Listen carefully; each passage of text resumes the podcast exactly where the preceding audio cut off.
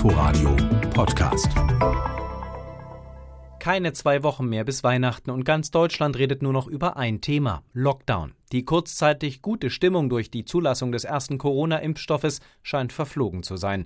Die steigenden Infektionszahlen und immer voller werdende Intensivstationen machen weitere Kontaktbeschränkungen sehr wahrscheinlich, und zwar schon vor Weihnachten. Um den Stand der Dinge soll es heute in unserem landespolitischen Wochenrückblick zur Debatte in Berlin und Brandenburg gehen. Mein Name ist Sebastian Schöbel. Das ist kein normales Jahr.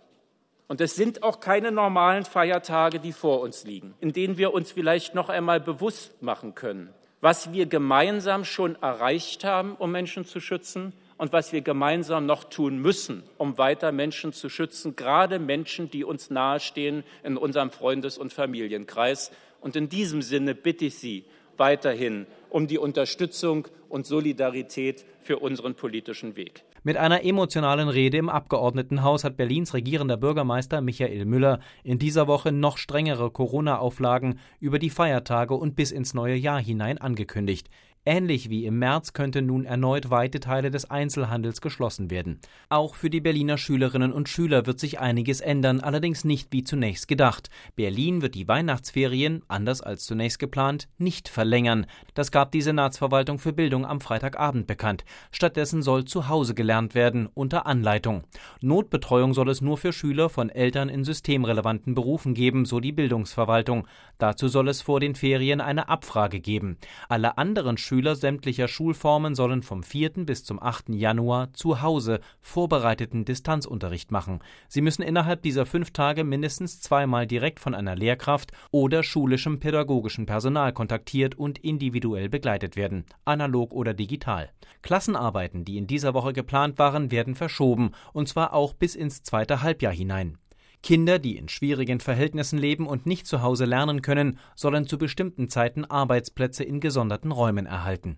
Eine gute Nachricht gibt es für Berliner Kita-Beschäftigte. Sie können sich ab Montag an mobilen Teststellen Corona-Schnelltests unterziehen. Dafür stünden acht Busse mit medizinisch geschultem Personal zur Verfügung, teilte die Senatsbildungsverwaltung am Freitag mit. Thorsten Gabriel berichtet. Diese Teststellen verfügen laut Senatsmitteilung über eine Kapazität von bis zu 1600 Testungen pro Tag.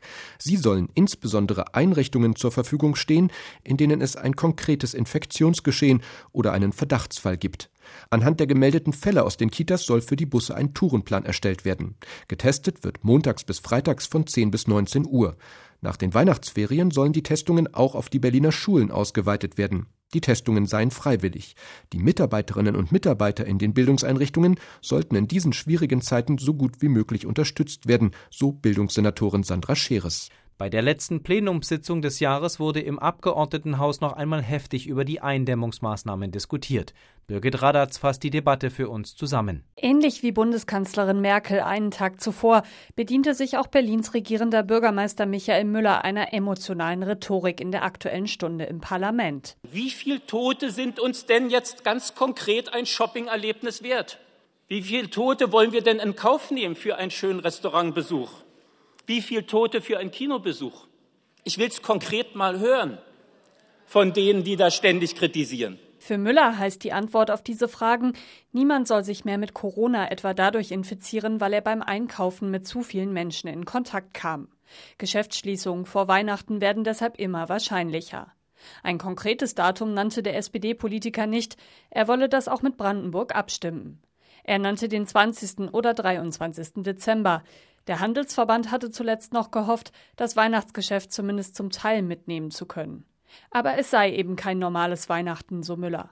Auch die Grünen Fraktionsvorsitzende Silke Gebel hielt die Berlinerinnen und Berliner dazu an, nicht zu reisen.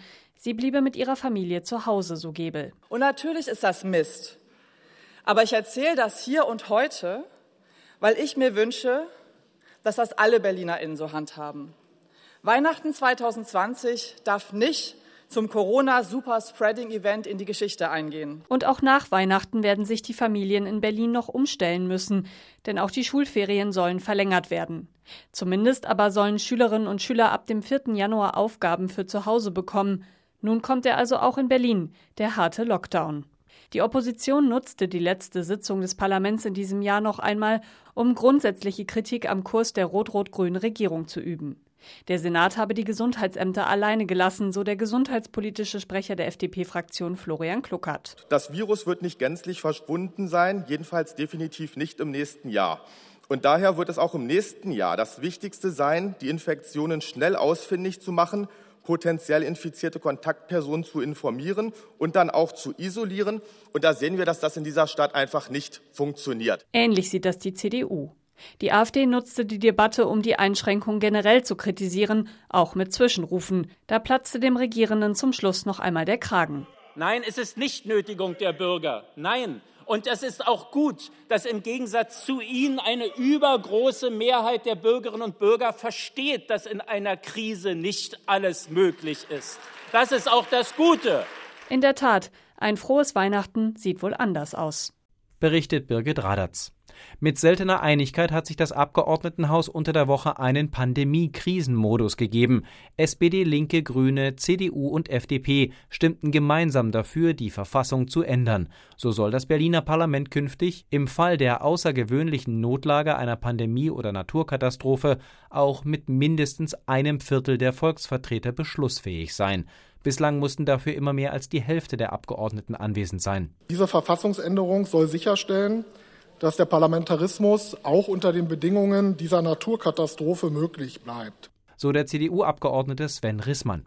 Diese Ausnahmesituation soll allerdings auf drei Monate begrenzt sein. Zudem müssen alle Gesetze, die in dieser Zeit beschlossen werden, hinterher noch einmal abgestimmt werden, unter normalen Bedingungen, sonst treten sie automatisch außer Kraft. Und der parlamentarische Geschäftsführer der Linken, Steffen Zillig, erklärte, Natürlich kann man damit nicht die Verfassung ändern, natürlich kann man damit nicht das Parlament auflösen und auch nicht den regierenden Bürgermeister wählen. Auch Verfassungsrichter dürfen vom Notparlament nicht ernannt werden.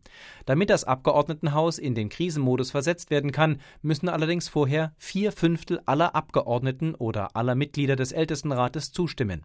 Bis auf die AfD unterstützten alle Fraktionen des Abgeordnetenhauses die Verfassungsänderung. Und nicht minder wichtig als der Krisen- und Pandemiemodus fürs Parlament war der Nachtragshaushalt. Auch der wurde in dieser Woche verabschiedet. Um die finanziellen Folgen der Corona-Krise abzufedern, sollen in den kommenden zwei Jahren bis zu 7,3 Milliarden Euro neue Schulden aufgenommen werden. Noch einmal Thorsten Gabriel. Der Nachtragshaushalt sei folgerichtig, aber nicht schön, urteilte der haushaltspolitische Sprecher der SPD-Fraktion Thorsten Schneider in der abschließenden Debatte. Nicht zuletzt der zweite Lockdown habe es nötig gemacht, jetzt neue Schulden aufzunehmen. Schneiders Fachkollege von der Linken betonte, die Koalition unternehme nicht den Versuch, Berlin aus der Krise heraussparen zu wollen. Die Opposition kritisierte die neue Rekordschuldenaufnahme, weil damit auch Ausgaben finanziert werden sollen, die nichts mit der Pandemiebekämpfung zu tun haben, wie etwa der Ankauf weiterer Mietshäuser per Vorkaufsrecht. Beschlossen wurde der Nachtragshaushalt mit den Stimmen der Koalition. Die CDU enthielt sich, AfD und FDP stimmten dagegen berichtet Thorsten Gabriel. In Brandenburg hat sich derweil die Corona-Lage weiter zugespitzt. Am Freitag wurde bei den Neuinfektionen erneut ein vorläufiger Höchstwert erreicht. 972 Fälle innerhalb eines Tages. Am Sonntag sprechen sich die Länder erneut mit der Bundeskanzlerin ab. Fest steht schon, dass es in Brandenburg weitere Einschränkungen geben wird. Darauf hat sich das Kabinett am Freitagnachmittag in einer Telefonschaltkonferenz verständigt. Aus unserer landespolitischen Redaktion in Potsdam Amelie Ernst. Geplant sind unter anderem landesweite Ausgangsbeschränkungen und Ladenschließungen. Es sollen nur noch Geschäfte und Betriebe geöffnet bleiben dürfen, die Lebensmittel und andere für das tägliche Leben wichtige Dinge anbieten. Auch auf Wochenmärkten sollen nur noch Lebensmittel verkauft, aber nicht mehr konsumiert werden. Und der Alkoholkonsum in der Öffentlichkeit soll ganz verboten werden. Auch Versammlungen sollen nur noch eingeschränkt möglich sein. Wann genau die neuen Regeln in Kraft treten, ist offen. Spätestens am Dienstag will das Kabinett abschließend darüber beraten. Außerdem sollen die Ergebnisse der Ministerpräsidentenkonferenz mit der Bundeskanzlerin am Sonntag mit in die Entscheidungen einfließen, heißt es aus der Potsdamer Staatskanzlei. Vorgesehen ist zudem, ab dem 16. Dezember an den weiterführenden Schulen ab der siebten Klasse in den Distanzunterricht zu gehen. Alle anderen Klassen sollen weiter im Präsenzunterricht lernen. Gerade bei den Regelungen zu Schulen und zum Einzelhandel ist laut Staatskanzlei die Abstimmung mit Berlin wichtig. Die weiteren Kontaktbeschränkungen und die Entzerrung in den Schulen seien wegen des Infektionsgeschehens aber deutlich vor Weihnachten notwendig. Am Freitag hatte das Brandenburger Gesundheitsministerium neue Höchstwerte bei den Corona-Infektionen vermeldet. 972 Neuinfektionen kamen innerhalb von 24 Stunden dazu. Inzwischen müssen 149 Corona-Patienten in Brandenburger Krankenhäusern intensivmedizinisch behandelt werden. 94 von ihnen werden beatmet. Besonders schnell breitet sich das Virus nach wie vor im Süden des Landes aus. Im Kreis Oberspreewald-Lausitz liegt der Inzidenzwert inzwischen bei 465 neuen Ansteckungen je 100.000 Einwohner in einer Woche. Im Kreis Elbe-Elster sind es 369. Wegen der Überlastung der Krankenhäuser in Südbrandenburg wurden laut Gesundheitsministerium bereits mehrere Corona-Patienten in andere Krankenhäuser verlegt und mehrere Landkreise haben bereits jetzt schärfere Corona-Maßnahmen beschlossen. Das Alkoholverbot in der Öffentlichkeit gilt in Cottbus bereits ab dem Wochenende und im angrenzenden Kreis Spree-Neiße findet schon von Montag an bis einschließlich 10. Januar an weiterführenden Schulen Distanzunterricht statt. Im Schatten der Corona-Krise sortiert sich in Berlin derweil weiter das politische Personal für die kommende Wahl. Die Grünen entscheiden an diesem Wochenende, wer für sie das Rote Rathaus erobern soll. Laut Umfragen liegen die Grünen aktuell auf Platz 1. Die Chancen waren also noch nie so gut für die Ökopartei. Ute Schumacher berichtet. Mit rund 97 Prozent der Stimmen haben die Berliner Grünen Bettina Jarasch zu ihrer Spitzenkandidatin gewählt. Nicht mal die optimistischsten hatten mit so einem Ergebnis gerechnet, bekannte der Landesparteivorsitzende Werner Graf nach der Wahl. Die Zustimmung der Delegierten für Bettina Jarasch als grüne Spitzenkandidatin für die Abgeordnetenhauswahl ist damit noch größer, als es die für Renate Künast war, als die damals Spitzenkandidatin wurde. Und das, obwohl Jarasch deutlich weniger mitreißend reden kann, als es das grüne Urgestein Künast vermag. Die erste Hürde hat die 52-jährige Jarasch damit genommen. Nun will sie ins Rote Rathaus als erste regierende Bürgermeisterin in Berlin und als erste Grüne in diesem Amt. Schaffen will sie das, indem sie auch Gruppen mitnimmt, die nicht zur originären Wählerklientel der Grünen gehören, sagte Jarasch in ihrer Bewerbungsrede. Es gibt sogar Millionärinnen, die die Vermögenssteuer wollen, weil sie genau wissen, dass die Armut zwischen Reich und Arm, dass die Spaltung der Gesellschaft Hass und Kriminalität verschärfen. Solche Bündnisse zu schmieden ist anstrengend. Ja, es ist manchmal eine echte Zumutung. Aber es ist richtig. Wir werden Kompromisse machen, auch schmerzhafte. Und auch das ist richtig. So regieren ist richtig. Dass sie Bündnisse schmieden kann, hatte Jarasch als Landesparteivorsitzende, die sie früher war, mehrmals unter Beweis stellen müssen. Nun hat sie es sich zur Aufgabe gemacht, das auch außerhalb ihrer Partei zu tun. Sie will und sie muss die Verkehrswende vollenden. Sie will mehr Wohnungen bauen und dabei auch verdichten. Das gefällt nicht jedem, schon gar nicht jedem Grünen. Der Aufschrei ist also programmiert, trotz aller Zustimmung heute. Auch wenn Jarasch als klares Ziel ausgegeben hat, regierende Bürgermeisterin zu werden, weiß sie, dass sie nicht ohne Koalitionspartner wird regieren können. Dass ihr Herz dabei mehr für ein Bündnis mit Linken und SPD schlägt, wurde bei ihrer Rede deutlich. In Richtung CDU sandte Jarasch ein klares Signal in einem Satz. Wer wie die CDU ausgerechnet jetzt schreit, mehr Hilfen für die Wirtschaft bei weniger Schulden, der macht sich einfach nur irrelevant. Ein Wunschpartner ist etwas anderes. Berichtet Ute Schumacher. Bereits am Dienstag hatte der Landesvorstand der Linken Kultursenator Klaus Lederer als Spitzenkandidat für die Wahl nominiert. Lederer wird seinen Wahlkampf vor allem auf die Mietenpolitik konzentrieren. Außerdem will er sich für die Vergemeinschaftung von kritischer Infrastruktur und mehr Investitionen in den Sozialstaat einsetzen. Auch in Brandenburg ist die Begrenzung der Mieten ein großes Thema. Die Verordnungen zur sogenannten Kappungsgrenze und zur Mietpreisbremse, die zum Jahresende auslaufen, sollen beide fortgeführt werden, teilte das Infrastrukturministerium in dieser Woche mit.